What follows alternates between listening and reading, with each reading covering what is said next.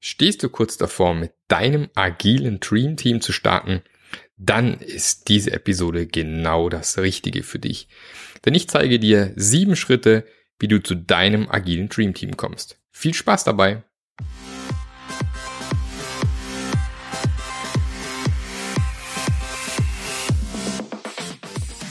Der Passionate Teams Podcast der Podcast, der dir zeigt, wie du Agilität erfolgreich und nachhaltig im Unternehmen einführst. Erfahre hier, wie du eine Umgebung aufbaust, in der passionierte Agilität entsteht und vor allem bleibt. Und hier kommt dein Gastgeber, Marc Löffler. Und los geht es. Was sind also diese sieben Schritte, die sieben Elemente, die unglaublich wichtig sind, um mit einem agilen Dream Team zu starten? Das Wichtigste zuallererst aus meiner Sicht macht es nur dann wirklich richtig Sinn, mit einem agilen Team zu starten, wenn möglichst alle zu 100% diesem Team zugehörig sind. Es ist schon der allererste Fehler aus meiner Sicht, mit einem Team zu starten, wo Leute nur zu, weiß ich nicht, 20, 30, 40, 50 Prozent zugehörig sind. Ähm, Ab 50 Prozent kann es Sinn machen. Aus meiner Sicht macht es erst wirklich richtig Sinn und es entsteht erst dann wirklich ein Team, wenn die Leute wirklich zu 100 Prozent dem Team zugehörig sind. Das ist für mich schon die Grundvoraussetzung. Wenn man dazu schon nicht bereit ist, diesen Schritt zu gehen, wenn ihr irgendwo ein, mit einem agilen Team starten wollt oder einen ersten Piloten starten wollt, ist für mich schon das erste Anzeichen, dass dem ganzen Thema Agilität ordentlich was im Weg steht weil, wie wir es ja schon gehört haben, von nichts kommt nichts. Das heißt, wenn ihr nicht bereit seid, Veränderungen in Kauf zu nehmen, dass sich Dinge ändern, dann wird es auch mit eurem agilen Dream Team sehr schwer. Aber gehen wir von aus, ihr seid in einer glücklichen Verfassung, in einer glücklichen Lage und habt wirklich eure Teammitglieder zu 100% in eurem Team und ihr könnt loslegen. Perfekt. Der erste Schritt dann ist erstmal dass ihr alle das gleiche Verständnis habt von dem, was Agilität eigentlich ist. Also es macht erstmal Sinn, alle zusammen auf ein agiles Training zu gehen. Das kann ein Scrum Master Training sein, das kann ein internes agiles Basistraining sein. Ähm, entweder habt ihr einen, einen externen Trainer, der kommt, oder ihr geht irgendwo außer Haus in ein Training. Aber ein Fehler, der häufig gemacht wird, ist, dass eben einer hingeschickt wird, vielleicht der zukünftige Scrum Master, ehemaliger Projektleiter, was auch immer, und ähm, der soll dann mit seinem agilen Team starten. Und kein anderer hatte ein Training bisher. Das ist, äh, naja, auch ein bisschen zum Scheitern verurteilt. Zum einen hat man gleich automatisch so eine Zweiklassengesellschaft und zum anderen kann man so nicht wirklich sicherstellen, dass alle das Gleiche verstehen unter diesen ganzen Begriffen, die es dort gibt, dass alles gleiche Verständnis haben. Und das kann einem schon mal erstmal voll im Weg stehen. Also erstmal schön zwei Tage Basistraining machen. Das ist auch der Weg, den ich immer einschlage in, in Teams, die ich aufsetze, wenn ich zu Kunden gehe. Wir fangen immer mit einem zweitägigen Basistraining an, mit allen, die involviert sind, denn nur so macht das Sinn. Das zweite, was extremst wichtig ist, ist, dass so ein Team wirklich gut zusammenwachsen kann. Und da hat sich ein Tool aus meiner Sicht wirklich äh, bewährt in der Vergangenheit, zumindest eins meiner Lieblingstools, ähm, und zwar die sogenannten Personal Maps. Personal Maps ist eine ziemlich coole Sache. Und zwar läuft es immer so ab, dass jeder ein Blatt Papier bekommt, am besten DIN A3. DIN A4 geht auch. Und ähm, man schreibt seinen Namen in die Mitte und schreibt dann eben auf, was sind deine Werte? Was sind deine Ziele, die du noch hast im Leben, vielleicht beruflich und privat? Ähm, welche Ausbildung hast du gemacht? wer, wie sieht deine Familie aus, verheiratet, Kinder, äh, Geschwister, solche Dinge, ähm, Hobbys und so weiter und so fort. Also eine Pers per Personal Map, genau, eine persönliche Karte von dir selbst. Wer bist du? Wo kommst du her? Was macht dich aus? Was treibt dich an? Und das macht eben jedes Teammitglied für sich selbst, malt das Ganze auf.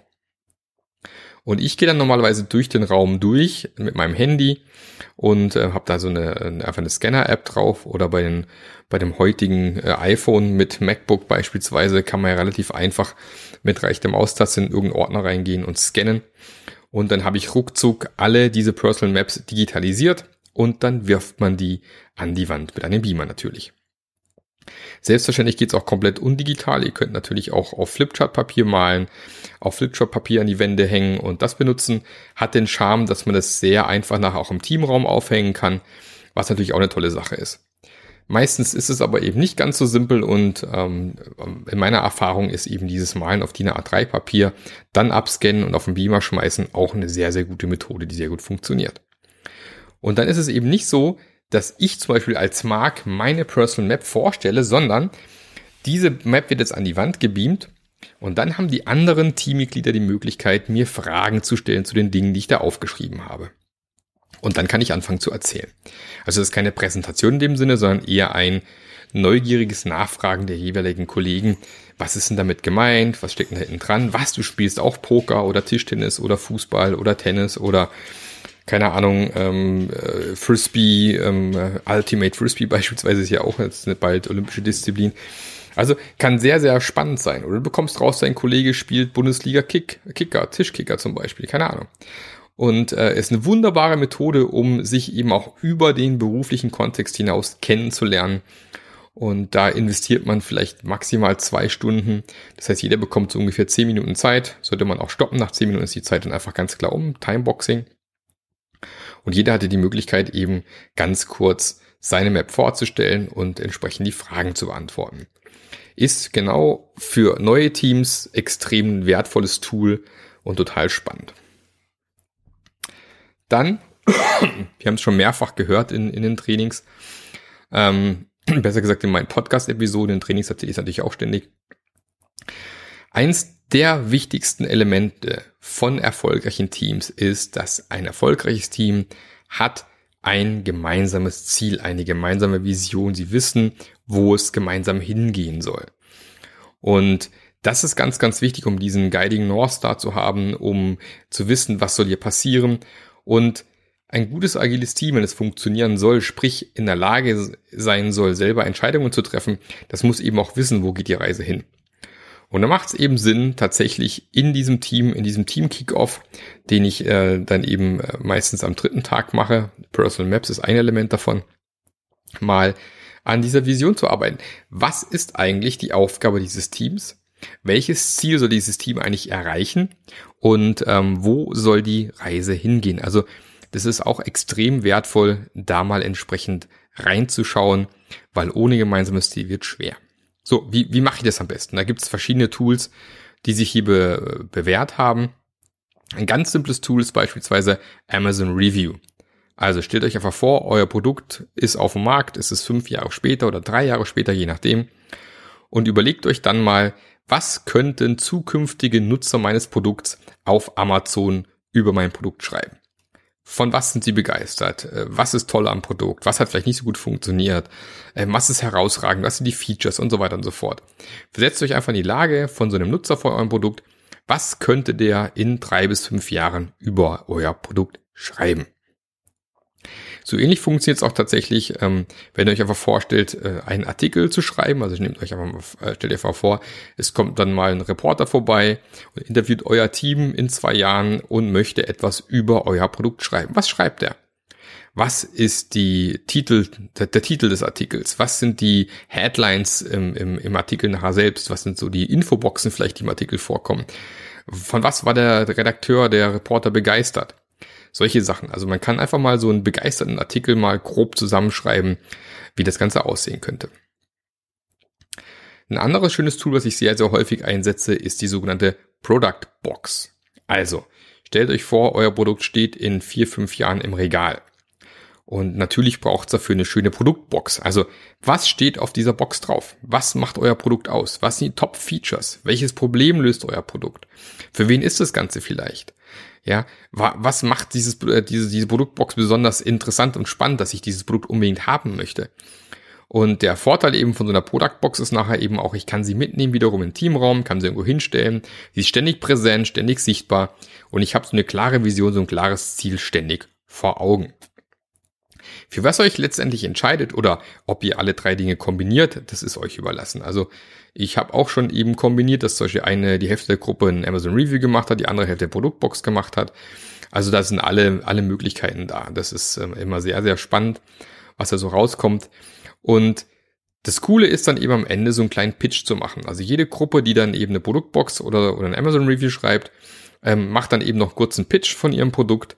Das ist auch immer sehr spannend ähm, und gibt eine Menge Energie für so ein Team. Dann ganz wichtig aus meiner Sicht im nächsten Schritt ist, sich zu überlegen, was sind denn eigentlich unsere Teamziele? Also nicht so sehr bezogen auf, ähm, welches Produkt wollen wir eigentlich bauen, sondern eher, wo möchten wir uns als Team hinentwickeln? Was sind eigentlich unsere Ziele? An was möchten wir uns messen lassen? Wie wollen wir wachsen? Oder an, äh, was ich, welche teaminternen KPIs wollen wir definieren und schauen, ob wir die irgendwie festlegen können? Sind unsere Ziele beispielsweise, wir möchten einmal am Tag ein Release haben? Oder wollen wir Continuous Deployment irgendwie etablieren? Äh, sind die Teamziele, keine Ahnung, solche Dinge wie wir wollen eine sehr, sehr hohe Testabdeckung haben? Oder ähm, wir möchten möglichst nach drei Monaten schon einen Prototyp haben, den wir an den Markt geben können. Also, was sind eure persönlichen Teamziele, die ruhig auch ein bisschen challenging sein dürfen, euch ein bisschen herausfordern und ähm, euch als Team vielleicht auch den nächsten Schritt bringen, einen Schritt weiterbringen zum Beispiel.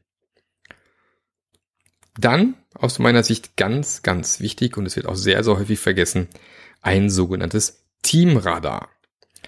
Und zwar geht es beim Teamradar eben darum, zu definieren und aufzuschreiben, wer sind eigentlich eure Schnittstellen drumherum. Also mit welchen Gruppen, mit welchen Personen, mit welchen Teams, mit welchen Stakeholdern habt ihr eigentlich zu tun.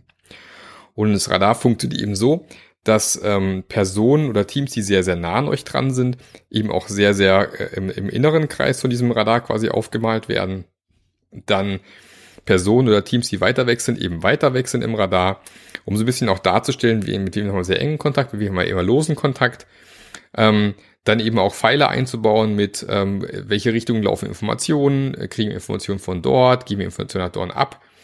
Ähm, solche Sachen beispielsweise, um einfach mal aufzumalen und mal richtig zu sehen, welche Schnittstellen haben wir eigentlich und somit eben auch, welche Abhängigkeiten existieren eigentlich für unser Team. Sind wir überhaupt in der Lage als Team, ein gesamtes Produkt zu liefern? Oder sind wir abhängig von, weiß ich nicht, von der Testabteilung oder einem Prüflabor oder, keine Ahnung, eine Marketingabteilung, äh, die vielleicht die ganzen Anforderungen definieren bisher oder ähm, von irgendwelchen äh, Zulassungsbehörden, die vielleicht dann im regulatorischen Umfeld dafür sorgen, dass das Produkt überhaupt auf den Markt gehen darf. Ähm, wen habt ihr da intern bei euch sitzen? Braucht ihr noch einen Einkäufer? Macht Sinn, einen Einkäufer ins Team reinzuziehen? Also all diese Abhängigkeiten mal aufzumalen, weil die Erfahrung hat eben auch gezeigt, je früher ich mir klar mache, welche Abhängigkeiten ich habe, umso besser, weil dann kann ich auch daran arbeiten, diese Abhängigkeiten möglichst ähm, entweder durch kurze Feedback-Loops einzubinden oder vielleicht sogar komplett abzustellen. Also die zwei Elemente gibt's da. Sorry, ich bin immer noch ein bisschen erkältet, man hört gleich an der Stimme. ich kriege meine blöden Halsschmerzen irgendwie nicht los, aber so ist das in dieser wunderbaren Jahreszeit, wo Sommer und Frühlingshitze sich wieder abwechselt mit irgendwie kalt und heute und gestern hat's geschneit und keine Ahnung. Aber auch das werde ich sicherlich überleben. Spannend ist aber eben auch die Frage, wer sind eigentlich eure Stakeholder? Ja, also wer definiert eigentlich alles, was in euer Produkt reingehört? Das ist auch mal eine sehr, sehr spannende Frage. Gibt es da nur diese eine Person, die tatsächlich ähm, dafür zuständig ist, zu definieren, was reinkommt? Gibt es so eine Art Product Owner? Oder welche Schnittstellen hat der Product Owner außen? Habt ihr direkten Kundenkontakt? Ähm, Gibt es ein Proxy irgendwo? Habt ihr direkt mit Geschäftsführung zu tun? ähm, keine Ahnung, äh, gibt, ist es ein internes Projekt vielleicht, gibt eine interne Abteilung, wo die Anforderungen herkommen, habt ihr direkt Zugriff auf User, also solche Sachen mal aufzuschreiben, um zu schauen, wen können wir eigentlich später auch vielleicht zu unseren Reviews einladen und zu zeigen, was wir da eigentlich gebaut haben und Feedback zu kriegen, weil auch da wieder ganz, ganz wichtig, wir möchten ja möglichst viel Feedback haben am Ende über das Produkt. Dann das sechste Element, was ganz wichtig ist, ist eine Teamcharter. Also eine richtig schöne Charter, wo ihr eben verschiedene Dinge beschreibt, die in eurem Team gelten.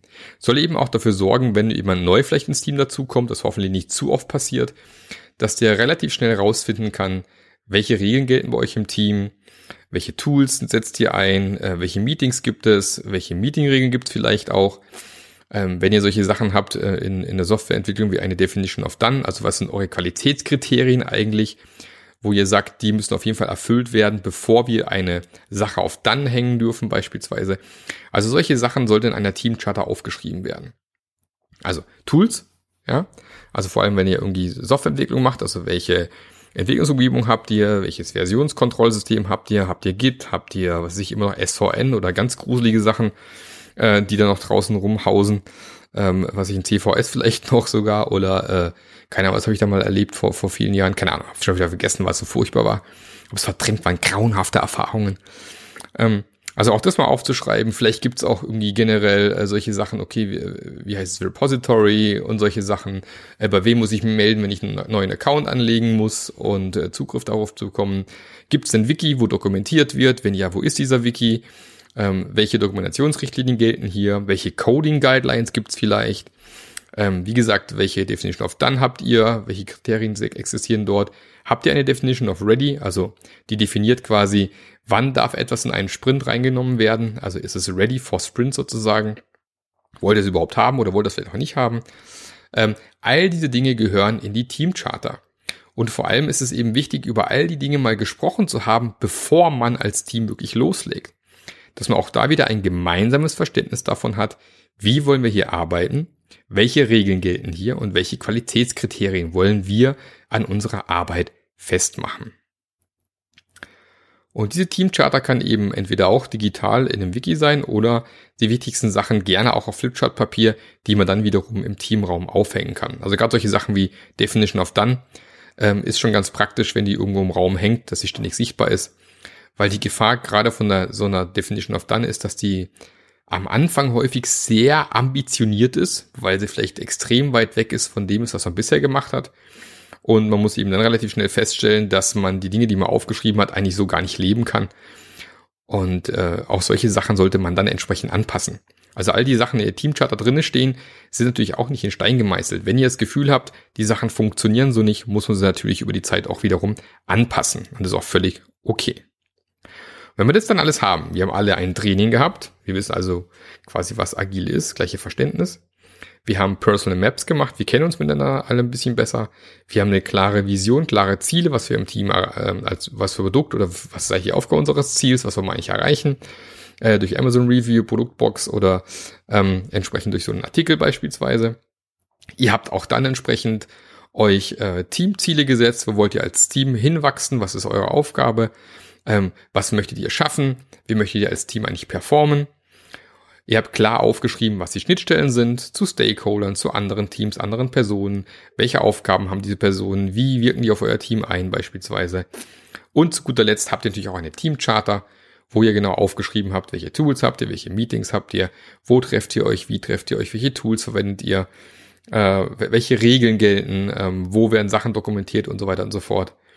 Und wenn ihr das alles gemacht habt, dann seid ihr bereit für eure erste Iteration, euren ersten Sprint oder einfach überhaupt erstmal agil loszulegen.